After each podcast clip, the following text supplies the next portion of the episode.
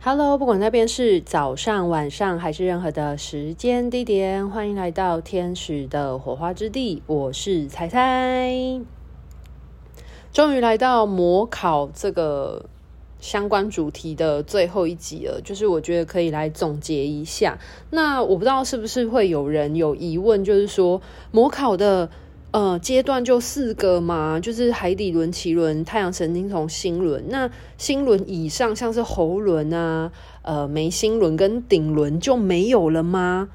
诶，我这个部分要来总结，就是想要回应一下这个小小的疑问呢，就是因为喉轮、呃眉心轮跟顶轮，其实它已经在一个。呃，上三轮所谓的就是合一意识的部分。那其实一个人他会遇到模考，呃，当然生活之中也会有模考啦。不过生活之中的模考比较趋向于就是物质界的。可是一个人他会遇到模考呢，其实主要是在于他的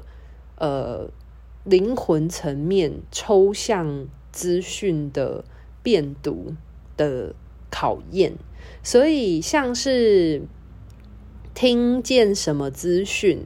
或者是看见什么资讯，或者是要吸收什么样的资讯的辨别，其实它是它就是在运用所谓的喉轮。喉轮不是只有说而已哦，不是只有表达，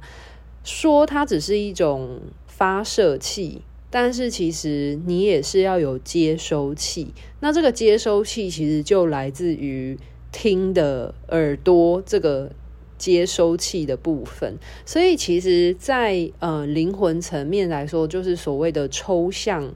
层面，像是你听到了什么样的资讯，你看见了什么样的资讯，然后你能不能透过灵魂的视角去。辨别、辨识，那所以它是一个考验你的上三轮的一个呃一个能力训练。那这个上三轮的能力训练，就是所谓的抽象资讯的能力训练，它会跟你的。呃，灵魂的成长历程相关。那灵魂的成长历程，在地球的成长历程是由下而上的，所以就是它其实是一个综合型的脉轮考验，它不是只有一个单一形式的状态，所以它是一个呃模考，它其实是一种综合了你上三轮的。呃，资讯厘清的辨读能力，可是它发生在你下三轮的课题之中，因为下三轮的课题是跟这个呃物质世界是息息相关的嘛，所谓的海底轮跟生存，然后脐轮它是跟呃关系情绪相关的，那呃太阳神经丛是跟自我意志。相关的。那心轮的话，它是一个有上三轮跟下三轮中间枢纽，所以它其实也包含了部分对于这个下三轮所有课题的总和，其实就会在心轮之中。所以它其实是上三轮的考验，只是反映在了你的下三轮的发展。那这个下三轮虽然大家普遍知道都是跟物质世界的这个。人在物质世界当中生存的发展是息息相关的，但是人不过就是一个灵魂住在一个物质的身体里面啊，所以如果去掉了呃物质的肉身，其实呃这下三轮它其实呼应在物质世界这个实体的层面，其实它也有课题是跟呃抽象的。课题有关啊，就像是生存，呃，吃不饱确实跟生存有关。那吃不饱所带动出来这个恐惧的意念，它就是你的上三轮在经历一些呃灵魂层面的考验的时候，它考验了你的。如果你的灵魂没有办法生存下去的时候。然后你会有恐慌的情绪，会有担心的情绪出现的时候，你会不会就因此而臣服了另外一个力量了呢？那其实，嗯、像是脐轮，它虽然跟关系有关，那大家在物质世界好像都是人跟人之间的相处，人跟动物、跟植物、跟有形的世界的意识相处，但是。呃，我已经说了嘛，模考它就是在灵魂的抽象意识的层面去探讨你的下三轮的课题，所以呃，就是变成了你在抽象的意识里面，你跟没有身体的意识交流的时候，那你要怎么去辨别什么样的意识是你想要来往的意识呢？这就是奇轮的延伸嘛，就是所谓。交朋友就是连结嘛，就是你要去交流嘛。那你你能够辨别你今天交流的这个意识，它是一个什么样的意识呢？它散发出什么样的振动频率呢？对，就是你有没有办法去注意到，那这样的意识它所散发出来的讯息是跟你的呃欲望有关系的的时候，那你能不能够辨别出来？还是你就选择了去，呃，屈服于你内心的欲望，而跟跟对方去交换了。那一样的也是啊，就是你的上三轮这些抽象的、你的灵魂层面的考验，来到你的呃自我认同、自信心的部分，就是在呃。物质生活之中，我们也是有自我认同发展的需求。那在你灵性层面来说，也会有自我认同发展的需求啊。就像是你是不是非得一定要透过呃，看似一个高人或者是一个呃某位大师的资讯，你才有办法确定呃自己所学的才是真理的方向？就是。懂我意思吗？就是如果你对于你是不相信你自己本身就具备有呃挖掘了解真理的力量的的话，那你就会把你的力量呃去依赖别人的的时候，那其实它就会考验你的呃你在灵魂层面、灵性层面学习的自信心。其实我觉得这点蛮有趣的，就是很多人会走火入魔，其实很大部分就是会觉得可能自己急着想要开第三眼啊，或者是觉得有一些人看得到、听得到，有一些人有灵性感官的开通，就觉得很羡慕，然后就觉得他是不是要透过一些外力的方式才可以去启动自己的灵性感官，或者是呃，今天有一个老师大师。说他可以用什么样的方法帮你开你的第三眼，就是人家可能佛道教讲的这个阴阳眼吧。然后你就因为你很好奇嘛，或者是你很羡慕那一些有灵性体质的人，所以你就想要这么做，然后你就去让这件事情发生。那其实我还是必须要回到，其实我录模考。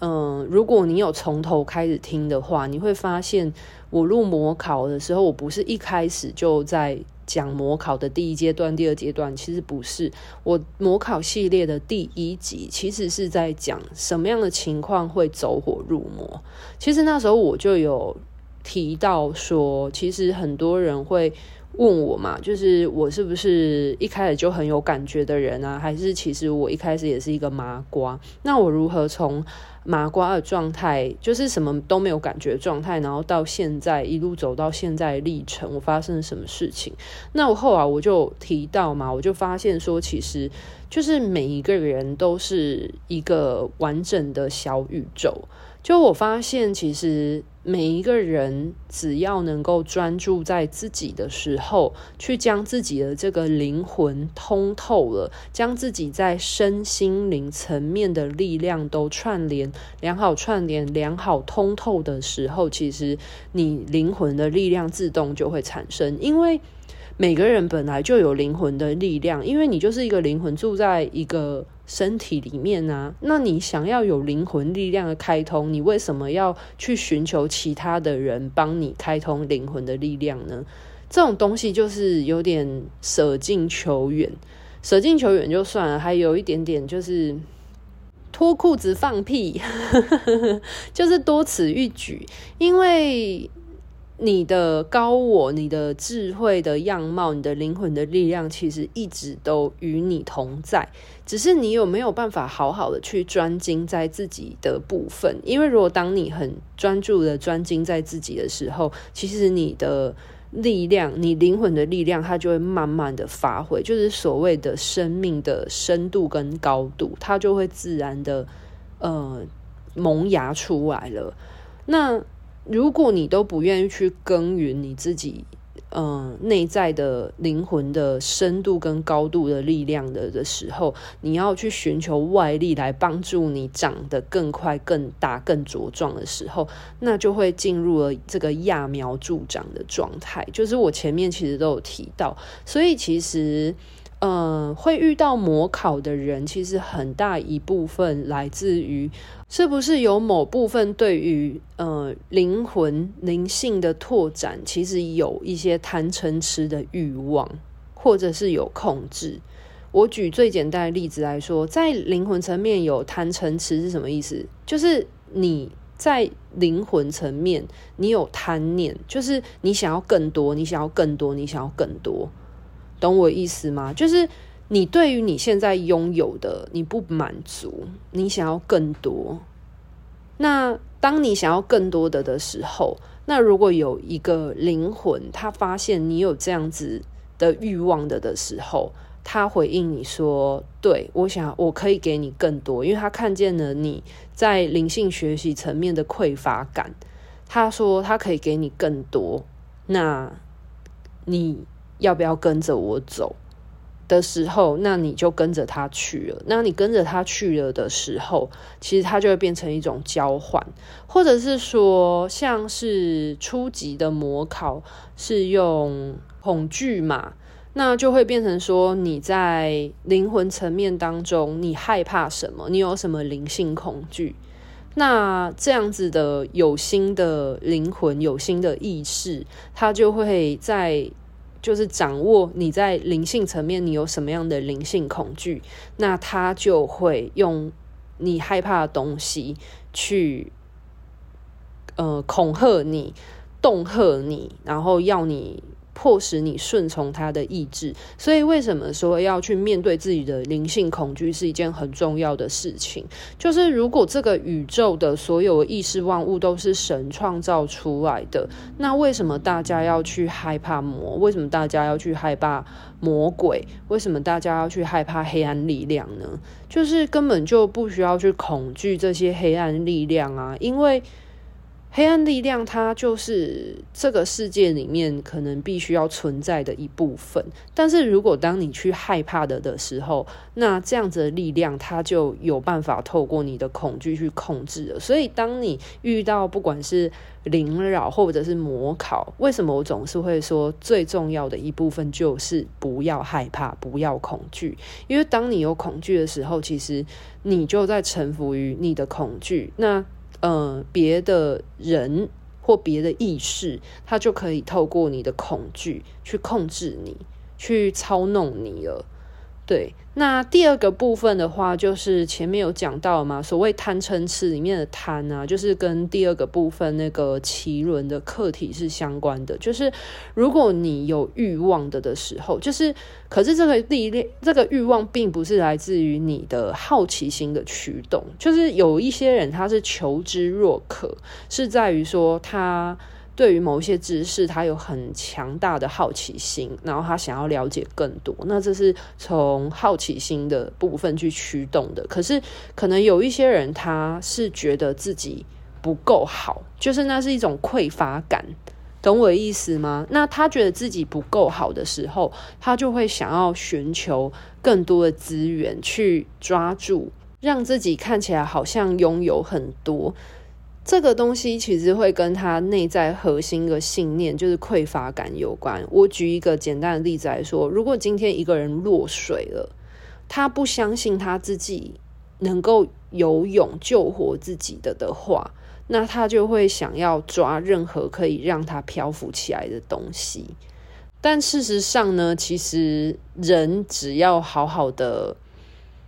呃，稳定的呼吸，其实人是可以好好的飘在大海上的。这点，因为我是一个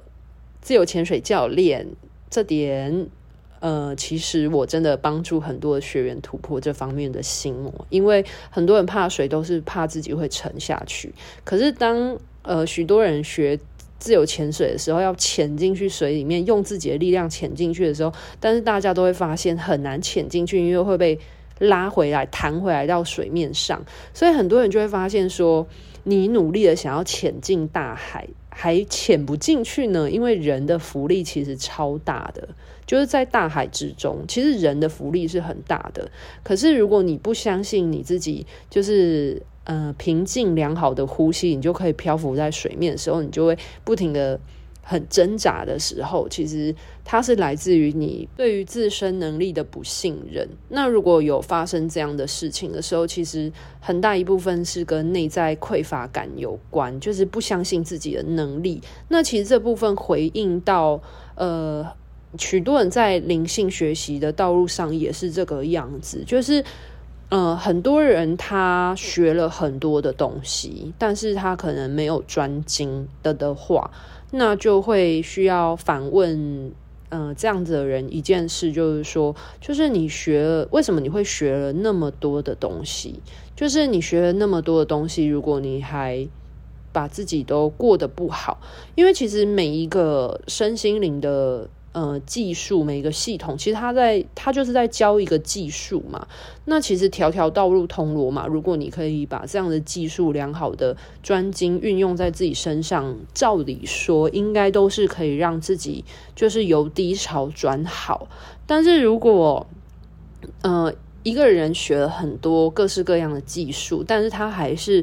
呃，过得很不快乐的时候，那这时候就要问一问，就是这这样子的对象，就是你学了这么多，为什么就是自己还没有好转，然后还要一直寻寻觅觅的，不停的去寻求其他的，呃，身心灵的方法。对，那对于他所学的的这些东西，他是否有曾经就是很专注的把它应用在自己身上？因为。这些身心灵的疗法，或者是身心灵的技术，它其实都是一种技术而已。可是，真正去把这个技术变成活的的，其实是人，就是一个意志要如何去应用它，然后去帮把它从一个技术变成，就是能够活用、活络起来，其实是就是。呃，疗愈师或者是学习的人本身自己有没有去活用、去应用、发展，这才是最重要的。那如果一个人都没有办法相信自己本身就具有自救自助的力量的时候，如果他总是需要向外寻求资源，觉得这个世界。就是需要一个其他的救世主才能来帮助他拯救他的的话，那他就会不停的觉得自己是一个弱者的角色，就会觉得一定要出现一个比他更强大的 power 出现的时候，他才可以去依靠或依赖这样的 power 存在。那本身其实这样的信念本身其实就是对于自我存在价值的贬低。那这个东西其实它就会跟呃。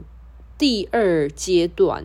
然后某部分也会跟第三阶段有关系。就是第二阶段的话，其实就是提到所谓的贪嘛，就是你会想要更多更多。但是基本上，如果你有专精一件事情的话，其实技术真的不在多，而是在精。你有没有去精通？因为当你精通的时候，其实你把它应用在自己身上，把自己照顾好的话，你生命的。深度跟高度、宽度自然会呈现的时候，其实你就会把自己照顾得很好啦，你就不需要去寻求呃其他的力量，才可以把你自己照顾得好。那这也会延伸到就是第三个，就是太阳神经丛的考验，就是一个人如果不相信他自己的内在力量的的时候。他去臣服于关于能力这件事情的时候，那就会变成说，他是不是没有办法欣赏自己这个独一无二的存在？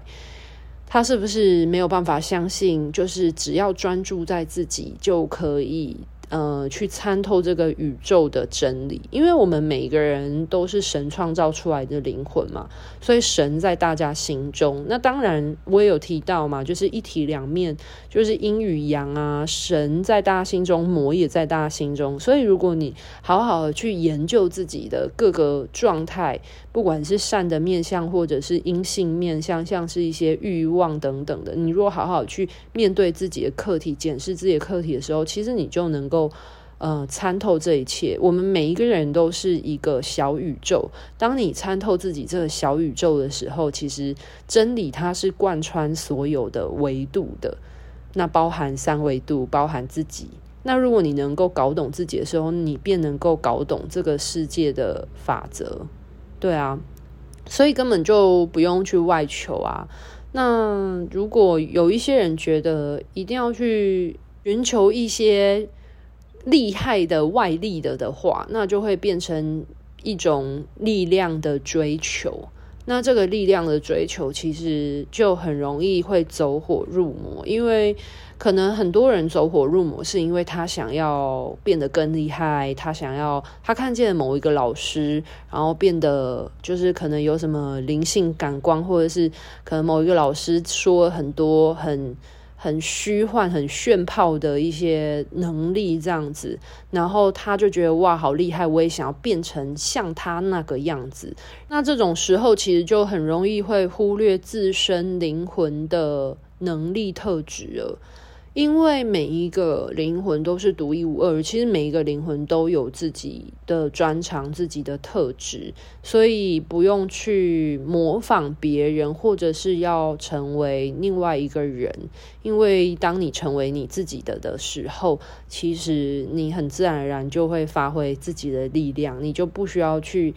模仿任何的人，因为你模仿人，那个人他会继续前进，继续改变，那你就只能不停的跟随，呃，你想要模仿的人的那个脚步，所以就会变成你永远都是一个跟随者，你很难发展出自己的样貌，这样会非常的可惜哟。那最终还是要说一下，就是会有模考的的出现的话呢，就是我个人的感觉啊。模考的出现呢，其实很大部分跟同频共振有关系。我还是必须要说，这个世界无论是有形的现实生活，或者是无形的灵性事件，其实它都只是一个人内在震动的投影而已。简单来讲，就是你现在会遭逢什么样的事情，你会在意什么样的事情，其实它都跟你的课题有关。嗯，这个世界就只是你内在的投射，内在的嗯投影出来的样子。所以，如果你在灵性世界里面，你在灵性学习里面有遇见魔考，其实。魔的出现也不过就是要提醒你，你有某一些内在课题跟魔考在共振，所以它只是将你内在的魔考的课题所浮现出来。所以我会觉得，你用这个角度来看魔的时候呢，我觉得就会回归到一个每个人都要为自己负责的角度，你不是受害者。就是要去除掉受害者意识，就是你今天会遭逢魔考，其实某部分也是你的选择，因为你选择了这样子灵性层面贪嗔痴的课题，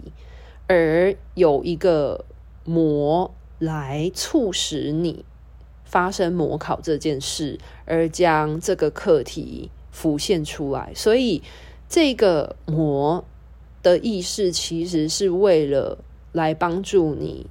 呃，来与你的这个内在的灵性层面的贪嗔痴去将它共振出来，让你看见。那你有看见它吗？这个其实很重要，因为如果你没有看见它，很自然你当然就持续的陷入那个回圈之中，跟所有物质层面的考验都是一样的。就是如果你一直遇见。呃，被别人背叛，一直遇见渣男的情况之下，你当然会很气那一些渣男来伤害你。可是你是否有想过，就是为什么你会一直吸引到渣男？是不是你的内在核心的某一个意识、某一个信念，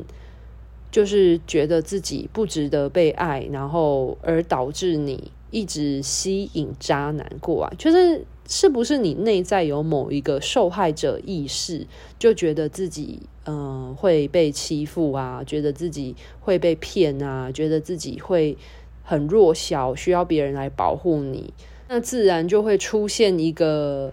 呃假装自己好像很有能力可以保护你的对象出现，但是。事实上，他也没有办法一直一直保护你啊。如果他有一天不保护你了，可能就会被你觉得他也在骗你，他也是渣男等等的，然后就会陷入这样子的回圈。所以其实，嗯，我觉得一个巴掌拍不响啊，就是一个愿打一个愿挨。所以其实，在模考的这件事情来说，也是一样的概念，就是一个人他会遇见模考。其实是因为他的内在信念肯定也有一些他要学习的课题，而吸引到了，而跟魔共振，将魔吸引到同频共振，来到他的世界当中，一起去学习修行这样子的课题，就是对于被魔考的人。本身就是一个学习，然后对于呃那个模考去骗别人的那个灵魂也是一个学习，因为他有没有办法发现他正在用他自己的欲望去控制别人？就是一个被控制的人有没有办法发现他正在被控制？然后一个控制别人的人有没有发现他在用他的个人欲望、个人意志去操弄别人？其实双方都是一种学习。对啊，所以呃，我觉得今天这一集是想要来总结一下关于模考这件事情的概念，就是呃，没有什么好去责怪模为什么要来骗你，或者是怎么样，就像是你今天被诈骗集团骗钱了，那肯定也是因为你心中的某一个贪嗔痴的面相，是不是你心中有贪念，所以你。就是投注了这些钱，结果没想你就被骗了。因为诈骗集团骗得了的，就是那些有贪念的人，或者是有执着，对于譬如说可能感情或者是情欲、权力有呃执念的人，才有办法被骗。对啊，好啦，那今天的分享就到这边告一个段落喽。那如果你是还没有订阅，按赞天使火花之地的听众们的话呢，赶紧按赞吧，不要错过一个这么优质的频道喽。那另外一方面也是要讲啦，就是创作不易啦。其实大家的按赞、分享或者是留言，对我来说都是很大的鼓励啦。就是虽然我一直自顾自的录制我想要分享的东西，可是如果大家在不管是 Facebook 或 IG 或 YouTube 或 Pocket 上面，就是有给我一些 feedback 回应的话，其实我都会很开心，而且我也很珍惜这些大家给予我的回馈跟互动。总之就是很谢谢大家喽。那今天就到这边喽，拜拜。